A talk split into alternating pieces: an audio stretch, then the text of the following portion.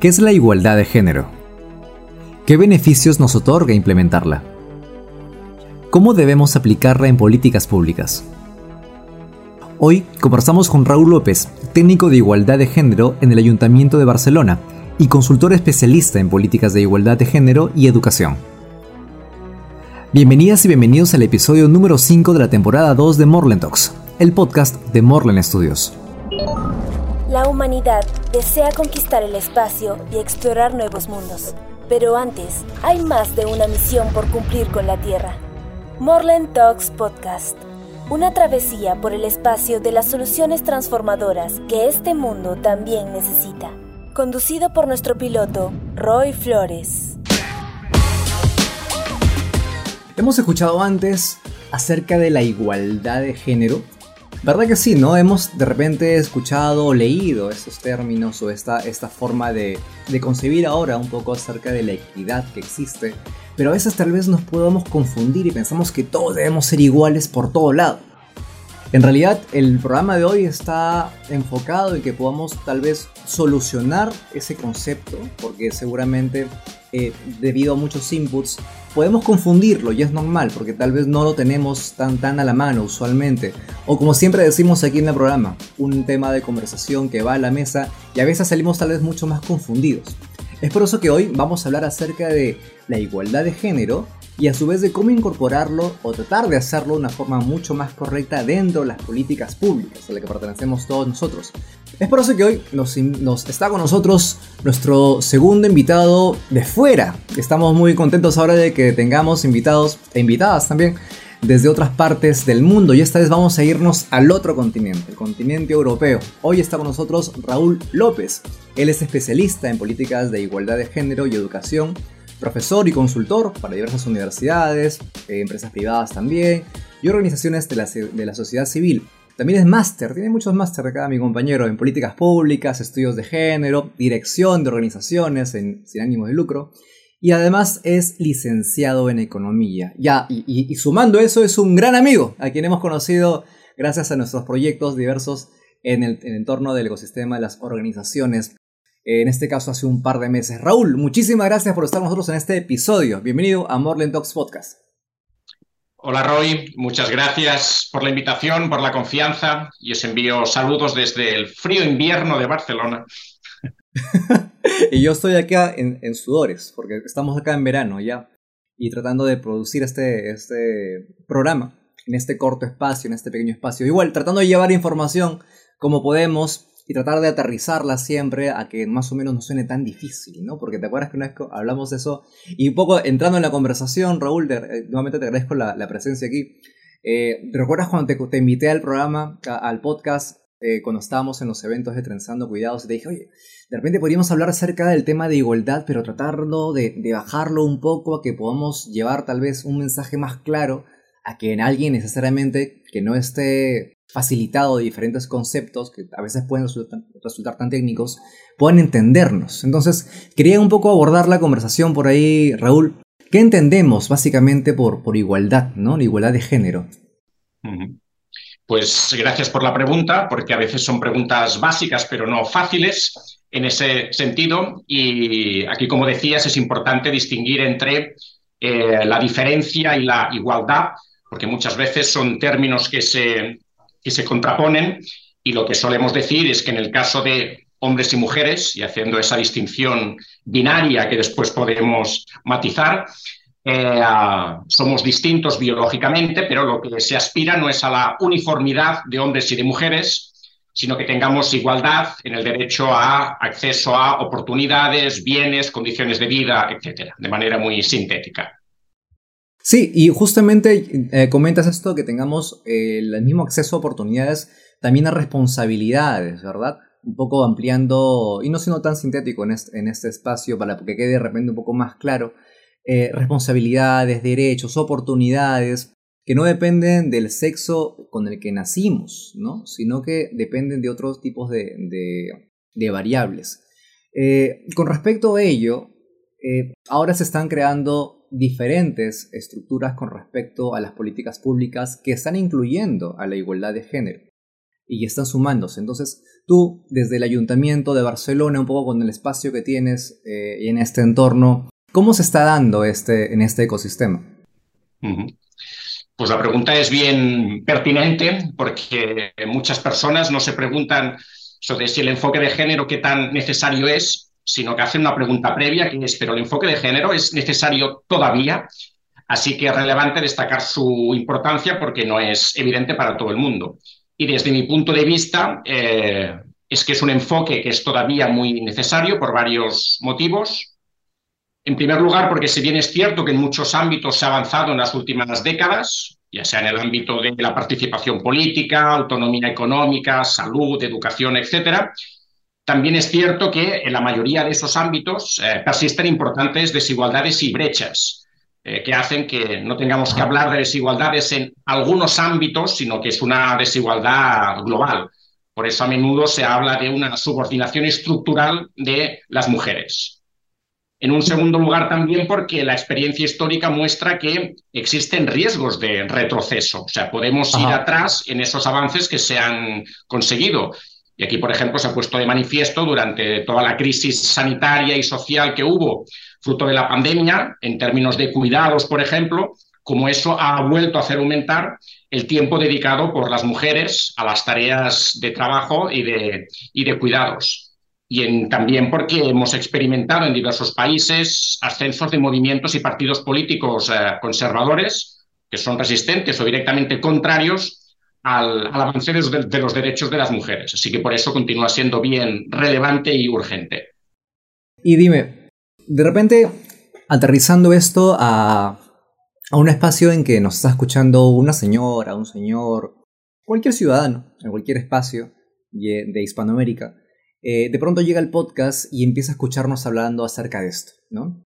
Y dice, igualdad de género, creo que en mi municipio, en mi ayuntamiento, no tienen ese tipo de, de intereses, porque hay de repente intereses que son diferentes, según el sitio donde estén.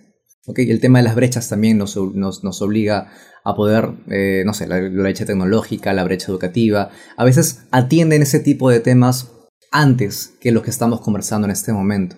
¿Cómo, cómo, podríamos aterrizarlo al punto en que esta persona pueda comprendernos de que es sumamente importante esos enfoques para el día a día? Aquí es importante utilizar un concepto que se usa a menudo, que es el de las políticas neutrales al género. Es el presuponer que las políticas que se hacen de cara a la ciudadanía, por ejemplo, son neutras respecto al género. Y ante eso es importante decir que cualquier tipo de plan, de programa, de política, es importante que incorpore la perspectiva de género, porque si se hacen dedicadas para todo el mundo, sin distinciones, podría pasar que haya gente que quede excluida. Y pongo un ejemplo con el ámbito de la formación. Si se hace una formación, una actividad en un municipio, en un barrio, donde sea, y por ejemplo se programa a las 8 de la tarde, pues eso en principio es igual para todo el mundo, que venga quien quiera. Pero la experiencia muestra que si organizamos actividades a las 8 de la tarde, es muy posible que haya algunas personas que tienen responsabilidades de cuidado sobre otras personas, niños, niñas, personas adultas, etcétera, que se pierdan esa actividad. Y sabemos que muy mayoritariamente son las mujeres las que asumen esas tareas de cuidado. Así que una política que es aparentemente neutra respecto al género acaba siendo excluyente respecto a una parte importante de la población que son las mujeres. Por eso es importante aplicar la perspectiva de género en todas las políticas, aunque no sean específicamente dedicadas a las mujeres, ponerle ese ojo. Dentro de, los espacios que tenemos eh, entre Perú, por ejemplo, y, España, las diferencias que existen también y coincidencias que tenemos como, como países, eh, de, repente, de repente puedes tú nombrar a estos dos países como ejemplo si quieres, pero ¿qué país consideras eh, que es uno de los modelos tal vez según en cuanto a la igualdad de género actualmente? Si se trata de citar un país concreto como modelo, mi respuesta claramente es depende.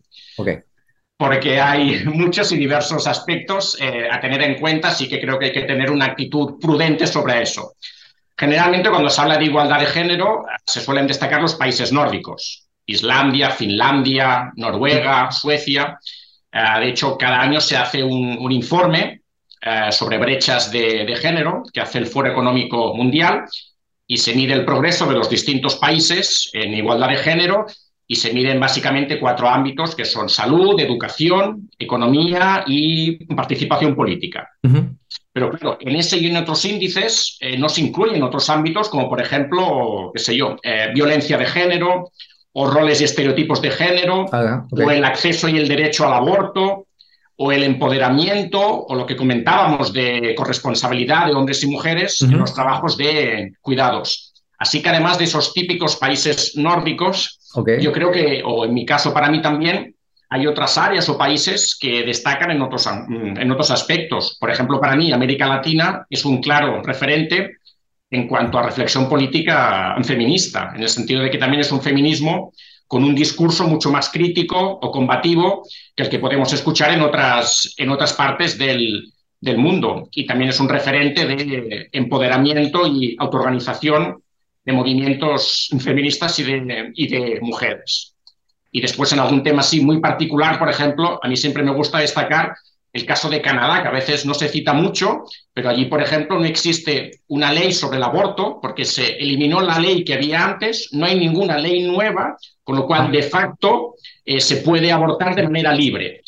La cosa es que sea gratuito y accesible para todo el mundo, ¿eh? pero en términos de los derechos, eh, creo que es un país también a destacar en derechos sexuales y reproductivos de facto. Qué bueno eso que, que menciones esto, porque de pronto pensamos en que y, de hecho me has hecho reflexionar con la respuesta, porque hay que tener un poco de cuidado al tratar de saber cuál es, cuál es mejor, ¿no? Entre comillas. Y qué bueno que lo mencionas porque de pronto diferentes naciones tienen eh, avances importantes que se pueden complementar al momento de poder dar esa respuesta, que es justamente lo que estás dando eh, en este momento, ¿no? Hablaste de Canadá, hablas de los países nórdicos, de esta lucha o de repente de este de, ese síntoma de protesta mucho más alto en Latinoamérica que es mucho más álgido seguramente también para, en comparación a otros países, lo cual también está bien. Eh, me parece que es importante que mencionemos eso, ¿no? No podemos ver de repente todo de manera uniforme y creo que ahí es lo que acabamos de aprender. Eh, con respecto a las variables específicas, eh, ¿cuáles podrían ser las más importantes tal vez al medir para saber si la implementación del enfoque de género está siendo exitosa dentro de un país. ¿Qué medimos? ¿Qué, conocemos para poder saber, eh, eso está funcionando? Es importante eso último que, decías, de que no sean mediciones eh, simples, sino que sean complejas. Y volviendo al ejemplo ese de algunos de eh, esos países, muchas veces se hace el análisis solo desde eh, la variable de, género. Y creo que es importante eh, cruzarla con otras variables, como por ejemplo la clase social o el origen. Por ejemplo, en esos países que citábamos antes, generalmente destacan los países nórdicos, como también destacan cuando se hacen índices de felicidad, educación, etc. Pero hace poco leí un artículo que se llamaba... Eh, racismo en el país más feliz del mundo. Y se refería a Finlandia. Finlandia es un país que destaca en muchos de esos índices y en ámbito de felicidad también, y apuntaban al nivel de racismo que hay en ese país. Así que, hablando de mujeres, digamos, no es lo mismo para una mujer vivir en Finlandia si tiene situación administrativa regular que si es una mujer migrada en situación administrativa irregular. Por esto que cuando los países se habla mucho siempre de los países nórdicos, pero que hay cuidado con los matices que hay que, hay que hacer.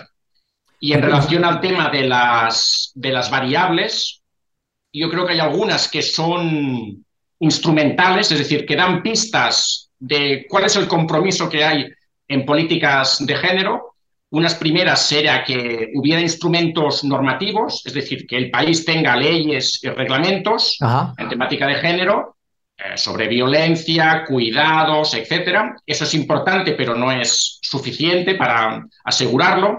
También nos puede dar pistas que haya instrumentos programáticos, o sea, que haya planes, que haya programas en los distintos niveles de gobierno. También que haya estructuras institucionales, que se sepa que existen ministerios, secretarías, concejalías, departamentos dedicados en exclusividad a políticas de, género. Y creo que también es muy importante que haya dotación presupuestaria suficiente. Dicen que en política pública el amor se demuestra con dinero, así que dime cuánto te gastas en esas temáticas y sabremos aproximadamente cuál es el compromiso que, que hay. Y después, en cuanto a los ámbitos concretos ya de medición, que serían los típicos, ¿no? Pues medir salud, educación, esperanza de vida, eh, cuidados, etcétera. Pero aquí creo que es muy importante que no se miran tanto productos como impactos. Cuando me refiero a impactos, quiero decir que se miran cambios sustanciales, o sea, cambios en las condiciones de vida de las personas. Si a veces, por ejemplo, cuando se mide violencia, se dice el gobierno ha hecho un plan de prevención de violencia de género donde han participado 800 personas. Y ya, pero ¿ha disminuido la violencia? Eso es lo que nos debiera importar y medir finalmente. O, por ejemplo, otro anuncio. Ha finalizado con éxito un programa de sensibilización de corresponsabilidad de los hombres en las tareas del hogar y los cuidados ya han participado 2.000 hombres. Ya, pero además de medir cuántos hombres han participado, ha aumentado el tiempo que dedican los hombres a tareas de cuidado. A eso me refiero de que al medir las variables no solo miramos participación, satisfacción, sino que miramos los impactos, esos cambios más estructurales. Es interesante la forma que lo planteas porque de pronto estamos hablando de ese sector de prensa pues que se encarga de eh, trasladar un poco a ciertos resultados de, algún tipo de, acción o campaña. Y tiene que hacerlo, pues, obviamente, con cierto autobombo, ¿no? para eso está la, sección de prensa, pues, de algún tipo de, ayuntamiento, municipio, tal vez del mismo estado también. Para eso existe, pues, para eso está. Para poder decir y pasar estos documentos a prensa de que puedan decir que han hecho tal o cual cosa. Pero sí es cierto, lo que tú te mencionas es de que ¿Cómo medimos eso? No sé, ¿realmente está funcionando el impacto? Mira, justo acabamos de hacer hace poco un, proyecto con la Defensoría del Pueblo, aquí en Perú. Eh, creo, que la, creo que la representante de la Defensora del Pueblo estuvo en el evento, si no me equivoco, donde, donde estuvimos ahí con, con los chicos de Oxon y transando cuidados. Eh, entonces, eso fue acerca, fue acerca de la prevención de la violencia por los índices altos que tenemos aquí en el país. Y no solamente hablando de violencia física, sino también psicológica, sexual eh, y todo el tipo de violencia que pueda también albergarse dentro del hogar o en otros hemisferios. Y en eso, con, eso llevo a la pregunta de qué hace especialmente, porque eso es algo que creo que, nos podemos estar preguntando, ¿qué hace, qué hace el, el espacio de, de la igualdad de género en un municipio? ¿De qué se encarga? Porque si tú haces esa pregunta aquí en Perú, pues es muy raro que alguien diga que existe ese espacio aquí en un municipio, en un ayuntamiento. ¿Qué es lo que hace partiendo de esta generación de normativas que tú estás comentando al inicio de, tu respuesta anterior? Pues una respuesta es lo que hace y otro es lo que debiera hacer, en qué ámbitos debiera estar y lo que debiera estar, alguien diría que en todos aquellos ámbitos en los que hay personas.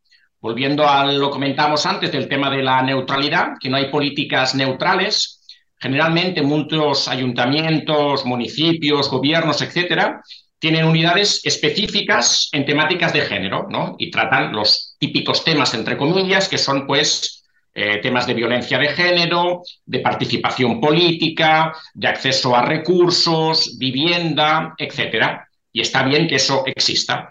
Pero además también está bien que haya otras unidades que se llaman de transversalidad de género, que es aplicar al conjunto de las áreas esa mirada de género.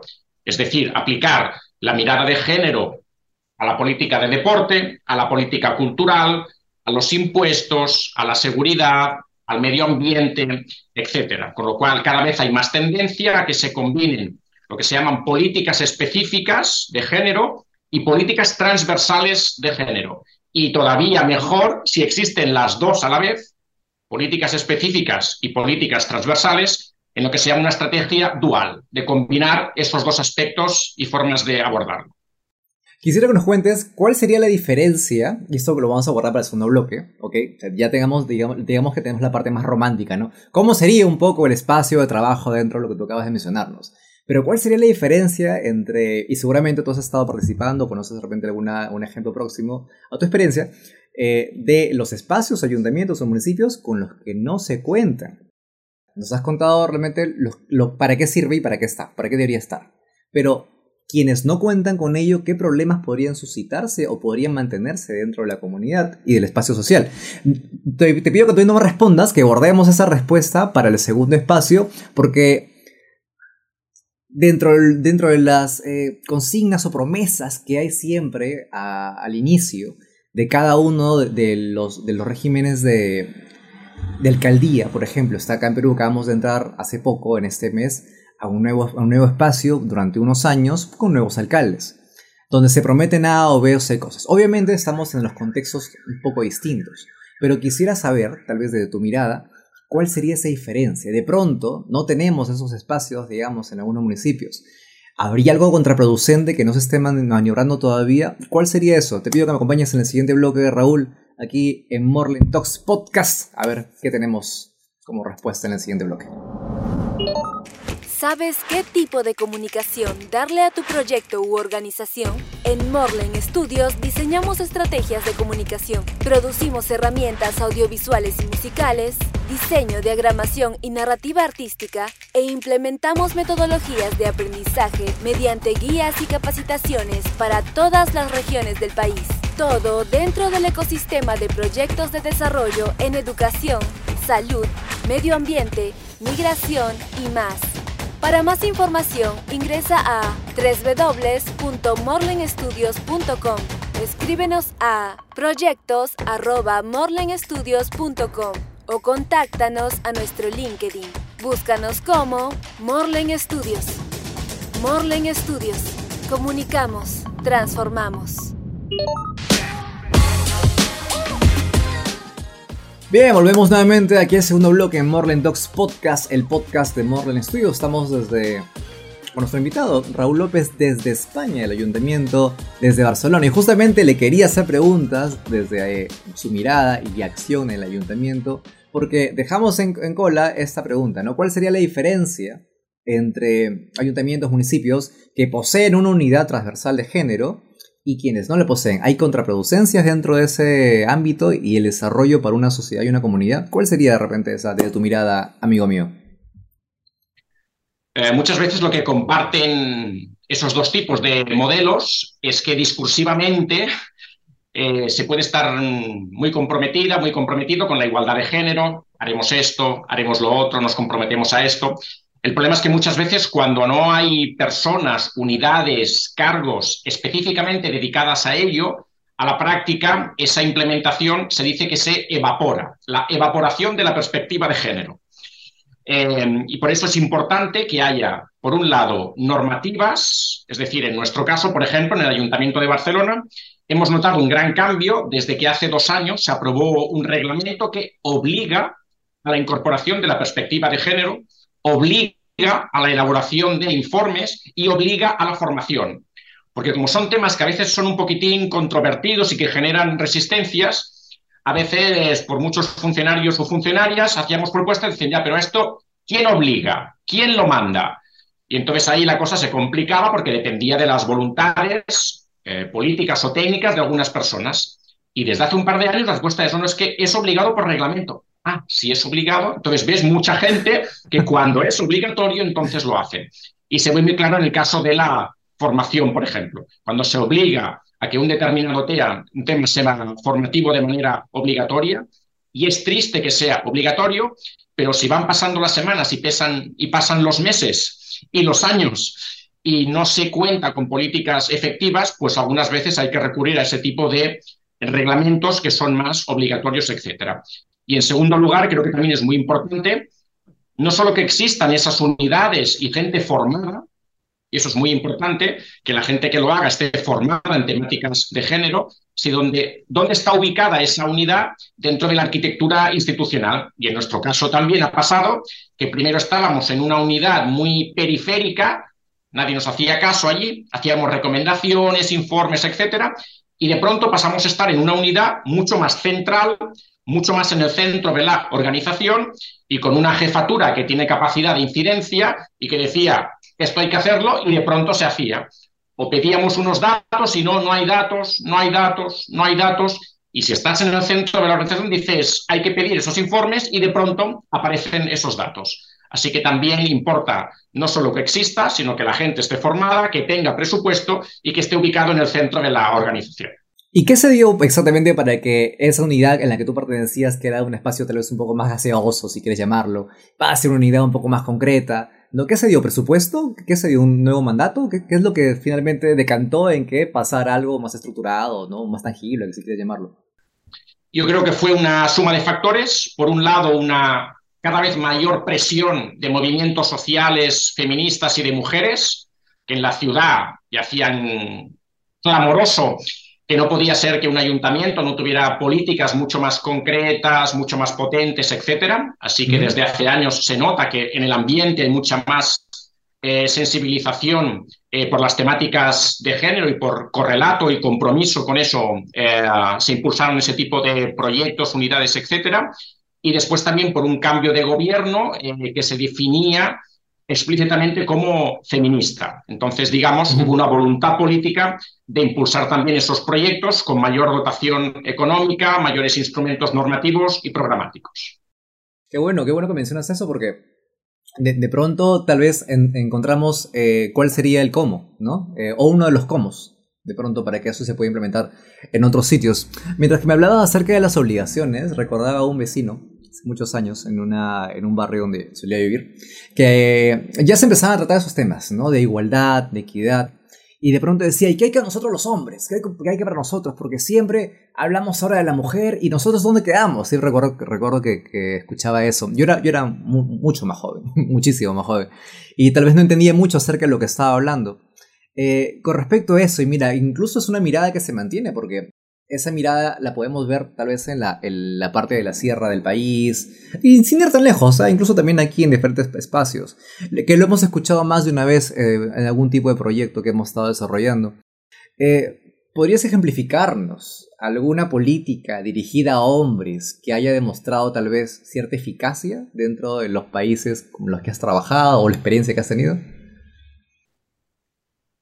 De entrada es importante, como dices, eh, subrayar que las políticas de género no son, como a veces se entiende, políticas de mujeres, sino que son políticas de mujeres y también de hombres, de personas con identidades no binarias, etc.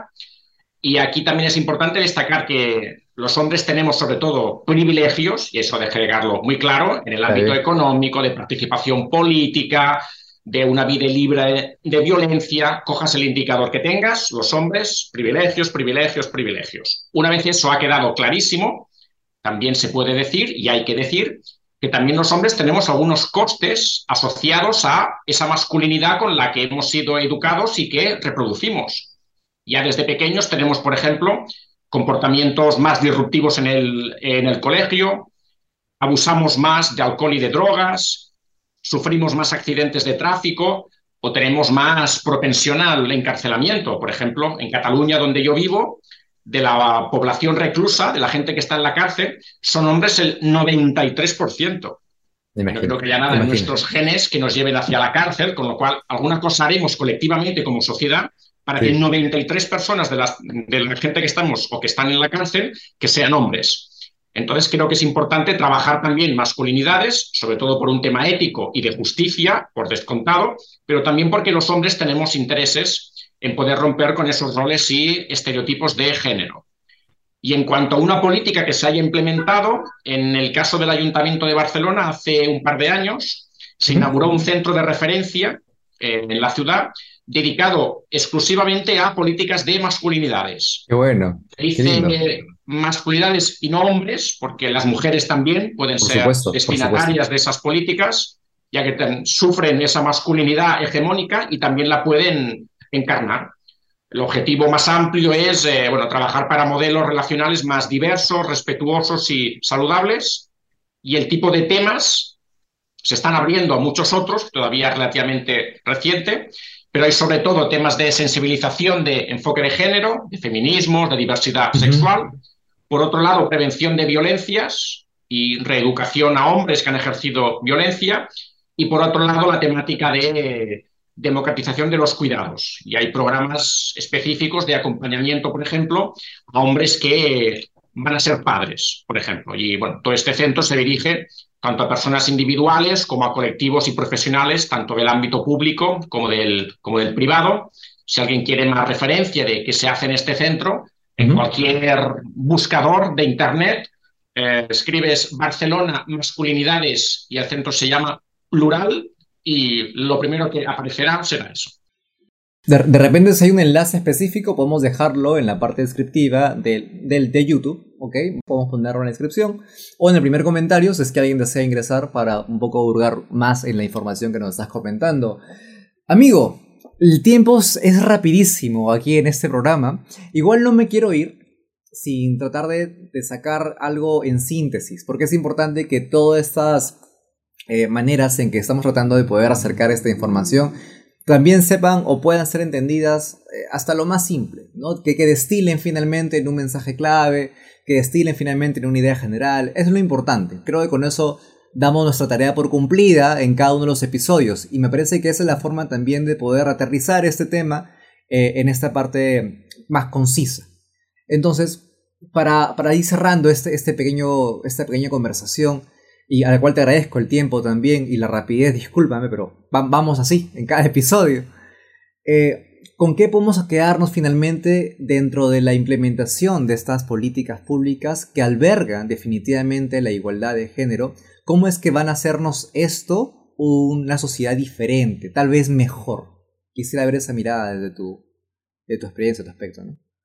A mí me gusta enfocarlo desde el punto de vista de los derechos humanos y por eso creo que es importante ah, hablar de los términos de género en términos de, derechos, y que igual que muchos otros ámbitos, en esos ámbitos más estructurales que tiene que ver con el acceso al mercado de trabajo, con el derecho a una vida libre de violencia, con tener tiempo para estar con las personas que deseemos, etcétera, es importante que no dejemos fuera la mitad de la sociedad como en este caso de manera subordinada están las mujeres de momento, porque aún faltan bastantes años hasta que se cierren esas brechas, y que es muy importante que cuando hablamos de políticas de género se entienda que no son solo esas políticas específicas, que no son los temas solo de violencia, de cuidados, etcétera, sino que en el conjunto de las políticas, para que eso sea efectivo, hay que incorporar las políticas de género y esa mirada, con lo cual mezclar género y salud, género y deporte, género y comunicación, género y medio ambiente, etc.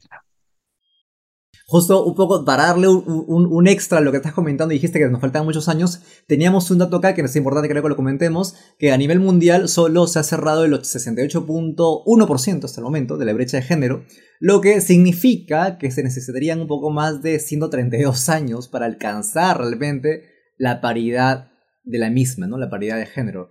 Eh, tal vez no lo veamos, dudo mucho que lleguemos a poder visualizarlo, pero esperamos que las generaciones que nos que vienen adelante de nosotros eh, puedan disfrutarla, ¿no? Y para eso estamos haciendo también ese tipo de conversaciones, para poder sumar un poco a generar ese tipo de conciencias.